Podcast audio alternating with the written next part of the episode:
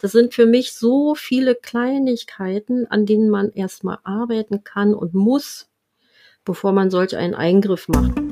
Stillen, so heißt es, ist das Natürlichste der Welt. Aber was, wenn es das eben nicht ist? Was, wenn es holprig wird? Darüber sprechen wir in Stillleben, dem Podcast zwischen Mutterglück und Milchstau. Dieser Podcast wird unterstützt vom Ausbildungszentrum Laktation und Stillen. Herzlich willkommen zur neuen Folge Stillleben. Ich bin total gespannt auf die heutige Folge. Ich habe gerade Katrin schon im Vorgespräch gesagt, ich habe keine Ahnung vom Zungenband. Ich habe nur mitbekommen, dass es äh, ja irgendwie auf eine negative Art und Weise gehypt wird. Hallo Katrin. Ja, hallo Mila. Grüß dich.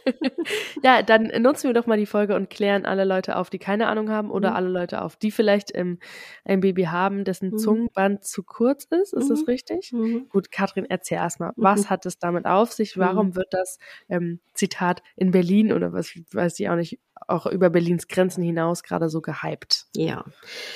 Erstmal herzlichen Gruß an alle unsere äh, Hörer und unsere Community, die uns begleiten über äh, schon viele Wochen. Ich freue mich, ähm, dass, dass unser Podcast so gut ankommt bei den stillenden Müttern und Familien. Und ja, unsere Folge heute ist das zu kurze Zungenband. Und da gibt es erstmal zwei Unterschiede. Also das anteriore sichtbare Zungenband, was ganz klar sichtbar ist, und das posteriore, das hinter der Schleimhaut versteckte Zungenband. Das sind erstmal zwei Fachbegriffe, die wir auseinanderhalten müssen. Und dieses anteriore, also Festhalteband, äh, was unter der Zunge dann stattfindet, sieht man direkt nach der Geburt letztendlich. Die Zunge ist ähm, etwas eingekerbt, die Zungenspitze kann herzförmig sein. Die Kinder sind in ihrer Zungenmobilität eingeschränkt. Sie können die Zunge nicht weit rausstrecken. Und dieses Phänomen gibt es schon seit Tausenden von Jahren. Also vor Christus äh, Geburt sind schon die ersten quasi Phrenolotomien äh, von der Hebamme beziehungsweise Geburtshelfern oder Familie benannt worden. Da hat man das mit einem scharfen Fingernagel gemacht und das war auch noch äh, im 17., 18. Jahrhundert so üblich dass die Hebamme eben halt das, das äh, Zungenband löste, indem sie, ähm, sie hatte einen kleinen, scharfen, langen Fingernagel und mit dem konnte sie die Fruchtblase öffnen, ne, wenn die sich nicht öffnete unter der Geburt oder es notwendig war, dass das Kind weiter runterrutscht. Und damit konnte man eben halt auch das ähm, anteriore, also angewachsene Zungenband kappen. Das ist, ähm, entsteht in der Entwicklung, ist, also wenn man sich vorstellt, wenn der Embryo sich entwickelt in, in den ersten Schwangerschaftswochen, ist der Mundboden mit der Zunge noch eins. Die sind verwachsen miteinander. Und mit der weiteren äh, Reifung des Embryos und Wachstum löst sich irgendwann die Zunge vom Zungenboden. Es gibt einen quasi Zelltod. Und diese, dieses Zungenband ist quasi ein kleiner Rest dieses dieser Verwachsung. Und ähm, ja, das kann man auch ziemlich unproblematisch kappen. Das macht im Prinzip, machen das viele Kinderärzte auf der Wochenbettstation, wenn sie das entdecken, wenn das Stillen eben schwierig wird, ne, wenn es zu Komplikationen kommt, sei es ähm, kein guter Milchtransfer, das Kind kann die Brustwarze nicht gut halten, die Brustwarze ist verformt nach dem Stillen, ähm, die Mutter hat Schmerzen, wunde Brustwarzen. Und wenn man sich dann die Zunge ansieht, die Zunge hochhebt, dann sieht man eben halt dieses Hautbändchen und das ist ähm, also wirklich ein unspektakulärer Eingriff, dass man das schneidet. Das blutet auch nicht, das tut nicht weh, es ist nicht nervlich versorgt. Und man löst quasi dann die Zunge und das Kind kann, kann mit der Zunge einfach bessere, gute Bewegungen machen. Aber sag mal, ist das, gehört das zur Routineuntersuchung, wenn so ein Kind auf die Welt kommt, wie, äh, ja, weiß ich auch nicht, wie Finger oder Zehen zählen, dass man einmal in den Mund guckt ja. und guckt, ob das ja. auf, zu kurz ja. ist? Okay. Auf jeden Fall guckt man in den Mund, man muss den Mundraum auch untersuchen. Ähm, einfach auch um festzustellen, ob es äh, Spaltfehlbildungen gibt. Ne? Es gibt ja nicht nur die Lippen-Kiefer-Gaumenspalte, sondern auch nur eine isolierte Gaumenspalte oder eine ähm, Kieferspalte. Also da ist alles, alles möglich und das muss man sich gut angucken. Und häufig ähm, findet ja dann der ähm, Progress auf der Wochenbettstation statt mit, mit dem Stillen und die Schwestern, die Mutter und Kind versorgen oder begleiten auf der Wochenbettstation, schauen dann auch nochmal in den Mundraum beziehungsweise der Kinderarzt bei der ähm, zweiten Vorsorgeuntersuchung vor der Entlassung des Kindes. Oder die also Hebamme dann zu Hause. Aber eigentlich, wenn du das so erzählst, dass das so akribisch untersucht wird, kann es ja also meiner Meinung nach gar nicht so weit kommen, dass man irgendwann hm, wunde Brustwarzen hat, weil das Kind ein zu kurzes Zungenband hat, oder? Naja, also ich finde diese, ähm, also es ist immer sehr schwierig. Also ich erkenne natürlich sofort ein kurzes Zungenband, äh, wenn man sich quasi das das Kind ansieht, äh, den Mundraum untersucht, schaut, wie weit kann es die Zunge rausstrecken oder wenn es weint, wie wird die Zunge hochgeklappt, ist sie am Gaumen oben, ne, oder liegt sie auf dem Mundboden und und und und auch nicht jedes zu kurze angewachsene Zungenband muss geschnitten werden, weil trotz Zungenband können einige Kinder die Zunge wunderbar bewegen und sind da ganz mobil und ganz findig. Und was mir jetzt so in letzter Zeit eher so ein bisschen äh, auf die Füße fällt, ist das andere Zungenband. Da kommen wir ja später nochmal drauf. Und äh, ja, es gibt eben Kliniken, da wird drauf geachtet. Es gibt Kliniken, da wird nicht drauf geachtet. Es gibt auch Kinderärzte, die sagen, nein, das schneide ich nicht, das warten wir erstmal ab. Also das ist schon auch für Eltern ähm, und Begleiter nicht ganz so einfach, dann äh, sich, man muss sich da einfach Netzwerke schaffen und und eine gute Oralchirurgin in der Hinterhand haben, wenn, wenn man das ambulant machen lässt oder einen mhm. Kinderchirurgen beispielsweise. Und äh, wie gesagt, das ist ein sehr kurzer, unblutiger Eingriff. Die Zunge wird mit einer Hohlsonde hochgehalten. Das Kind muss natürlich festgehalten werden, fixiert und man schneidet dann das nicht durchblutete ähm, und ähm, nicht, also ne, verwachsene, mit Nerven versorgte Zungenband dann mit einer stumpfen, also Schere, die vorne an der Spitze stumpf ist, durch oder manche nehmen Skalpell. Ähm, das wird unterschiedlich gehandhabt. Und in der Regel ist es so, dass das Kind vor dem Eingriff gestillt wird, weil Stillen ist schmerzreduzierend. Dann kommt der Eingriff, der dauert wirklich nur einen Bruchteil einer Sekunde und dann geht das Kind gleich postwendend wieder an die Brust zum Trinken ähm, zur Beruhigung. Und meist merken die Mütter dann gleich spontan, äh, wow, jetzt fühlt sich das schon ganz anders an mit der Zunge, ne? Ich spüre die Zahnleiste nicht mehr so arg und so weiter. Aber wie, genau, also ich meine, ich weiß jetzt nicht, ob du das selber erfahren hast, wie sich das anfühlt, aber wie kann man sich das vorstellen im Unterschied zu vielleicht anderen Stillproblemen, die man hat. Also ich denke jetzt gerade so, okay, ich habe ich hab Stillprobleme, äh, irgendwie das Kind äh, liegt nicht richtig an, mhm. dann äh, ich habe vorhin gesagt, ich habe keine Ahnung mit dem zu kurzen mhm. Zungenband, aber so ganz stimmt das auch nicht, weil mir wurde auch ähm, dann irgendwie mal gesagt, ja, vielleicht müssen wir mal gucken, ob das Zungenband mhm. zu kurz ist oder das Zungenband mhm. abgetrennt werden muss. Ich mhm. weiß gar nicht genau. Mhm. Ähm, und damals, weiß ich noch, habe ich gedacht, naja, das haben so wenige Kids. Das kann jetzt ja nicht sein, dass gerade mein Kind das hat. Und es war dann auch nicht so. Wie gesagt, wir hatten andere Stillprobleme, aber du meintest ja auch eingehend, dass es einfach gerade so ein ja fast schon so ein Kult ist in Berlin, da erstmal direkt das Zungenband durchzuschneiden. Ja, Oder ist das, das jetzt überspitzt formuliert so? Nee, nee, das Sie haben da, Stillprobleme, dann machen wir ja erstmal das Zungenband ab, oder? Ja. Also nochmal das, das Anteriore, also das wirklich sichtbare Zungenband, das ist, ist ganz klassisch, das sieht man. Und, äh, und man muss da eben halt gucken, wie kann man Mutter und Kind helfen. Also die Zahlen sind auch unterschiedlich.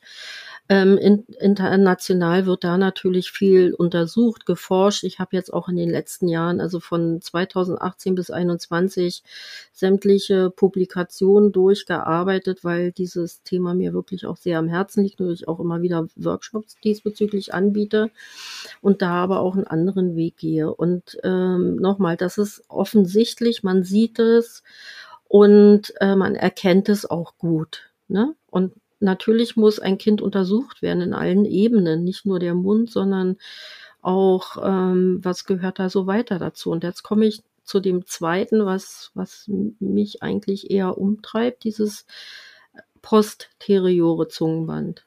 Wir alle haben ein Zungenband. Wir haben eine Schleimhautfalte unterhalb der Zunge und wir, der, der Zungenmuskel ist ja auch gegliedert ähm, in verschiedene Regionen und ähm, der, die Zungenmuskel machen unterschiedliche Bewegungen und wir könnten, wenn wir keine Bänder und, und Faszien hätten, unsere Zunge überhaupt nicht dreidimensional bewegen. Wir brauchen das auch.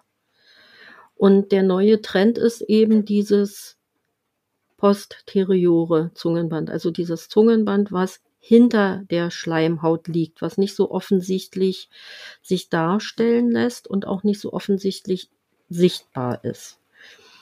Und äh, da werden unglaublich viele Symptomatiken aufgezählt, die von diesem äh, posterioren Zungenband eben halt ausgehen können. Das ist, also es fängt bei Wunderbrustwarze an, bei mangelnder Gewichtszunahme, bei Milch rausfließen aus dem Mund, bei Schmerzen beim Stillen, äh, zu wenig Milch, Klicken an Abverhalten und und und. Ich könnte jetzt hier diese Liste extrem weiterführen. Ähm,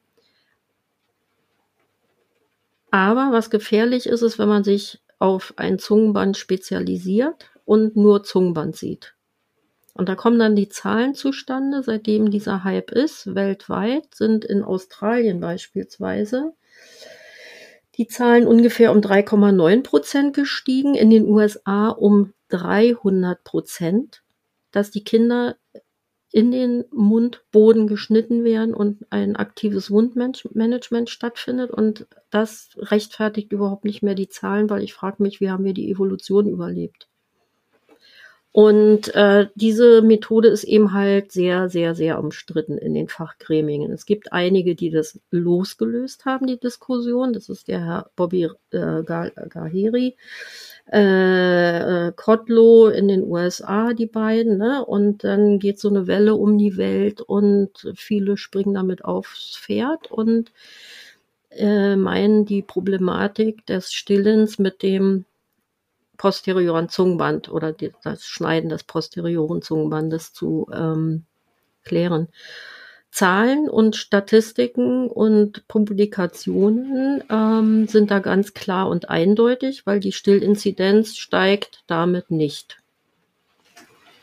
Das heißt, äh, also das, das heißt nur, nur ganz kurz zum Verständnis, äh, den Kindern wird nicht nur dieses, äh, ich kann den lateinischen Begriff nicht, mhm. aber nicht nur das vordere Zungenband, mhm. sondern auch das hintere, das hintere Zungenband durch, ja. durchtrennt. Das tut dann auch dementsprechend weh, würde ich mal denken. das, das tut, ja naja, du kannst ja einfach mal zwei Finger nehmen und mit dem Fingernagel dir mhm. unter die Zunge kneifen, dann weißt du schon Aua. mal, wie das weh tut. Ne? Okay, aber nee, weil du am Anfang meintest, mhm. das vordere tut ja nicht, das nicht tut weh. Also nicht also das weh. ist vermutlich so wie ein Ohrlochstechen oder was auch immer. Also das noch weniger, weil das nicht durchblutet ist. Okay. Es ist ein, eine, eine Haut, die übrig geblieben ist von, von der Ablösung der Zunge vom Mundboden. Okay. Und, und äh, das, das, blutet hintere? auch nicht. Und das andere ist, wir schneiden richtig in die Schleimhaut hinein. Manche machen das mit einem Skalpell, andere mit einer Schere. Es gibt auch Gott. die Möglichkeit des Laserns. Und vertreten wird dann in einigen Gruppen eben das ähm, aktive Wundmanagement, damit die Wunde offen und gedehnt bleibt. Und die Mütter werden angehalten, ihre Kinder alle vier Stunden die Wunde zu massieren oder zu Aber gehen. sag mal, wer ist denn auf diese bescheuerte Idee gekommen? Also es muss ja wohl mal irgendwo was gebracht haben dafür, dass es jetzt auf einmal alle machen. Plus, was du gerade meintest, dass die Leute dann nicht, also die Frauen dann nicht potenziell mehr stillen, nur weil das dann durchtrennt ist, bedeutet ja, ist, also warum wird das überhaupt gemacht? weil, also so richtig erklären kann ich dir das auch nicht. Es gibt eben eine Gruppierung jetzt, also eben halt auch deutschlandweit, die sich äh, zu Zungenbandspezialisten erkoren haben. Und häufig ist da auch keine gute Ausbildung hinter, also von den Beratern, ne? nicht mhm. von den Ärzten, die das durchführen. Ähm, wenn ich als Berater eben mich auf ein Thema spezialisiere, aber mit Kindern nicht seit Jahren arbeite, die Geburt nicht einschätzen kann, den Kopf nicht untersuchen kann, die Halswirbelsäule nicht beein, äh, be beurteilen kann, die Lage und Motorik des Kindes, den Muskeltonus des Kindes, die Mundöffnung, die Saugbewegung, wenn ich nicht weiß, dass ähm, Griffe in, in den, im, im Nacken, wo die ganzen Nerven zusammenführen, zu einer Saugproblematik beim Kind führen oder auch der Geburtsmodus zu einer Saugproblematik des Kindes führen kann. Das sind für mich so viele Kleinigkeiten, an denen man erstmal arbeiten kann und muss, bevor man solch einen Eingriff macht. Und dann ist für mich ähm, also ich fühle mich da so Anwalt des Kindes. Also man darf einem Kind nicht bewusst solch einen Schmerz zufügen. Da, da ist bei mir Schluss. Ne? Also wir sind bemüht seit Jahren in den Kinderkliniken Schmerzreduktion auf der frühgeborenen Intensivstation Schmerzen bei den Kindern zu vermeiden, dass man Stress vermeidet, weil wir wissen auch, dass bei den Kindern Stress und Schmerz toxisch ist. Da gehen Synapsen Total. kaputt. Und wenn ich das bewusst mache, ohne Schmerzmanagement, ohne Lokalanästhesie, ähm, dann ist das für mich schon Körperverletzung. Bin ich ganz ehrlich. Und ähm, ich bin auch im Kontakt mit einigen Oralchirurgen aus der, Chiro, ähm, aus der Charité und auch äh, Freiberufler. Die schlagen die Hände über den Kopf zusammen. Die sagen, was macht ihr da? Ne? Das, da, ihr traumatisiert die Kinder. Das tut weh. Das ist auch ja. Weil der Mundboden, wenn der operiert wird, der sollte präpariert werden, dass wir auch sehen, wo schneiden wir da eigentlich hin. Da sind so viele Nerven, ähm, Enden, Nervenverbindungen, äh, die, die Speicheldrüsen laufen da lang, Blutgefäße laufen lang. Ähm, und wenn ich da Schaden anrichte, dann weiß ich das nicht im Säuglingsalter. Das spüre ich erst später, wenn das Kind geschmacklich äh, Einbußen hat oder in der Sensibilität der Zunge. Das kann ein Säugling mir nicht sagen.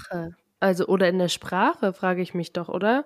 Wenn, also wie gesagt, ich, ich, ich habe davon wirklich noch nie gehört und ich denke die ganze mhm. Zeit so, natürlich ist es Körperverletzung und natürlich kann man nicht wirklich absehen, ob das dem Kind mehr nützt als schadet.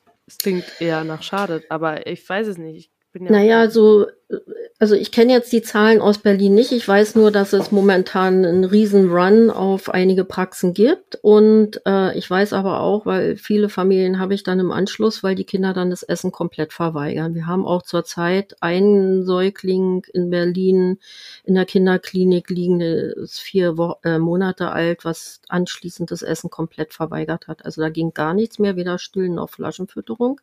Es wird jetzt zurzeit mit der Sonde ernährt.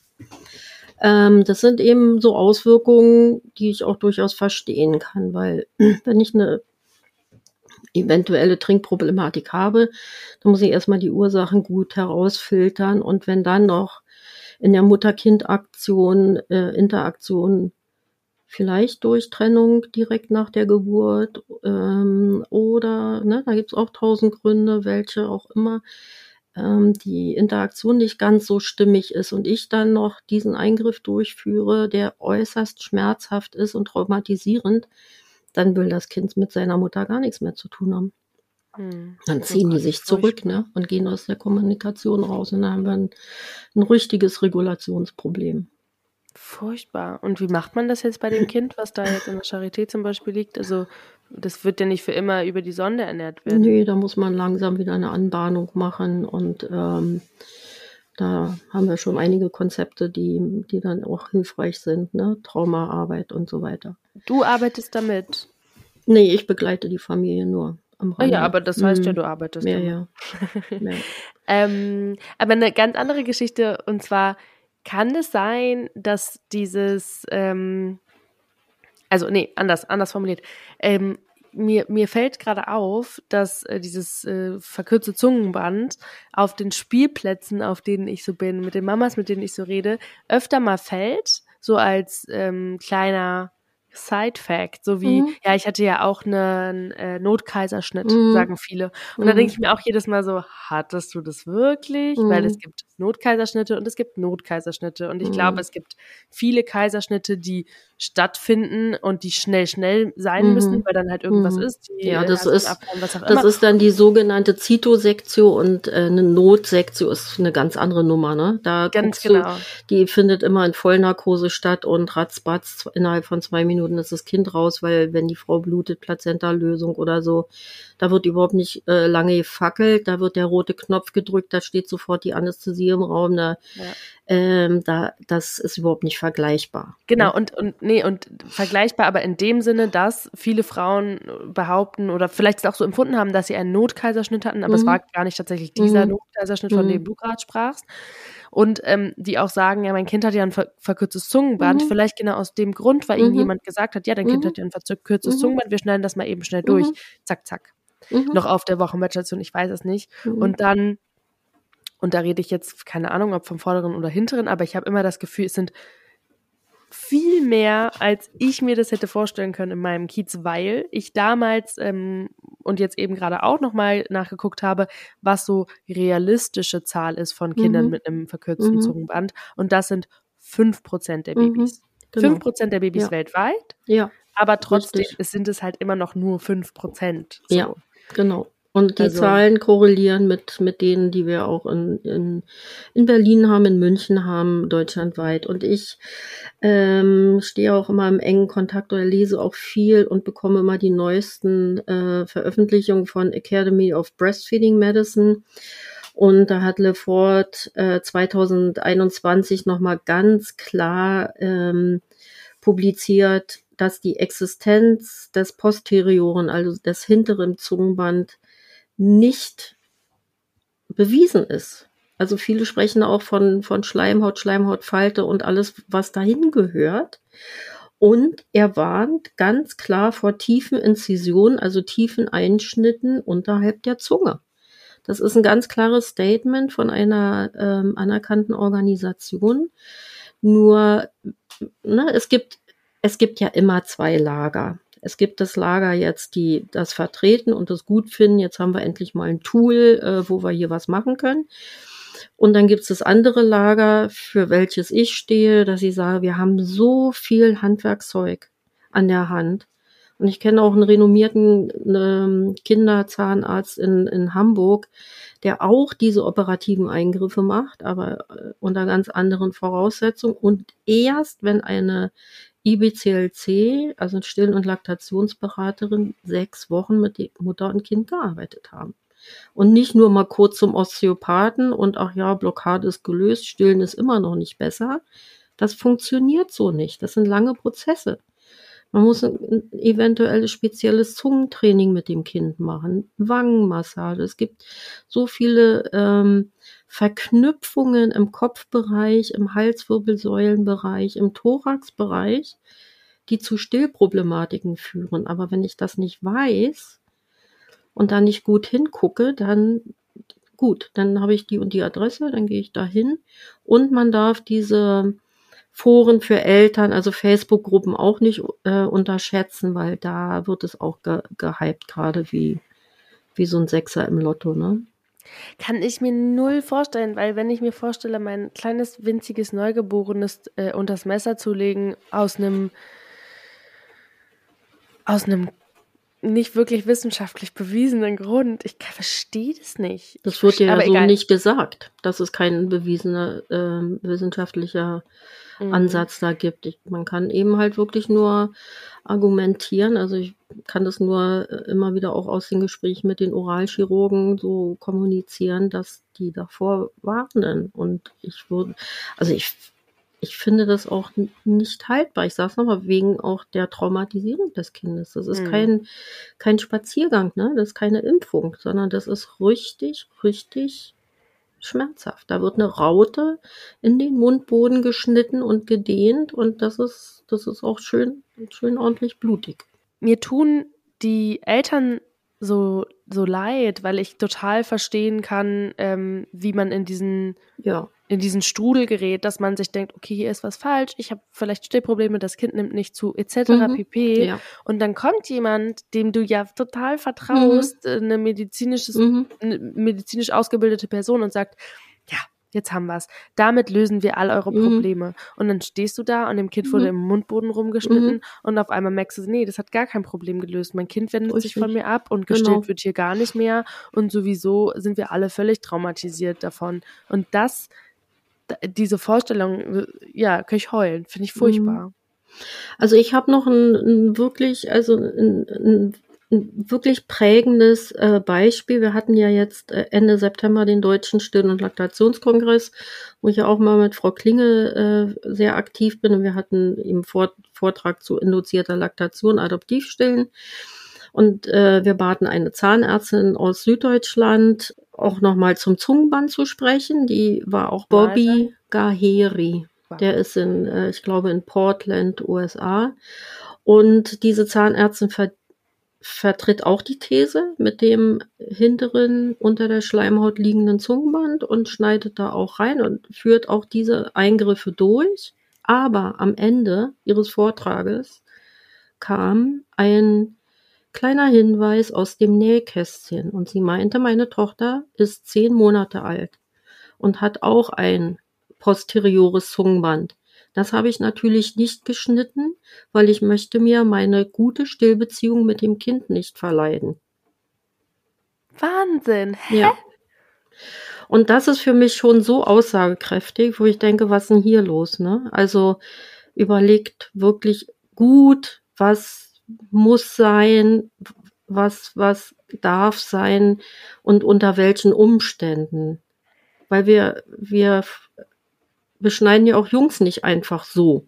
Das macht, machen Rabbis ja auch, ne? Die, die Vorhaut wird einfach hochgezogen, mit einer scharfen Schere abgeschnitten, fertig. Das ist Körperverletzung. Genitalverstümmelung. Aber gut, dieses Thema werden wir jetzt heute nicht auch noch behandeln. Bitte. Dafür war das jetzt für mich schon viel zu aufwühlend. Ähm, Katrin, vielen, vielen Dank für deine Expertise und für deinen Aufruf, sich dann nochmal sehr ausführlich mit auseinanderzusetzen, bevor man dem Ja, das äh, genau. Zungenband äh, Genau. auf, aufschneiden Ja. lässt. Wow, fieses Ja. Wort.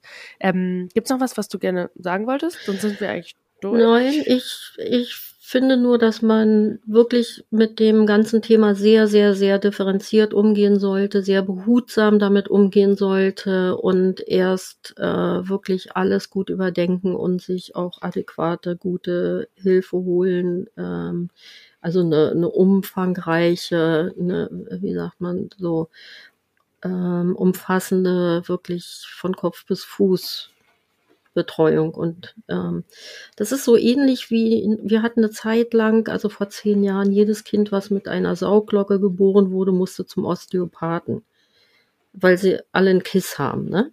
Nein, haben sie auch nicht. Aber wenn ein Kind ein, ein, entweder ein Kiss oder einen Schiefhals hat, ja auch zwei unterschiedliche Sachen, klar, sollen die zum Osteopathen. Aber es Äh. muss nicht gleich verallgemeinert werden.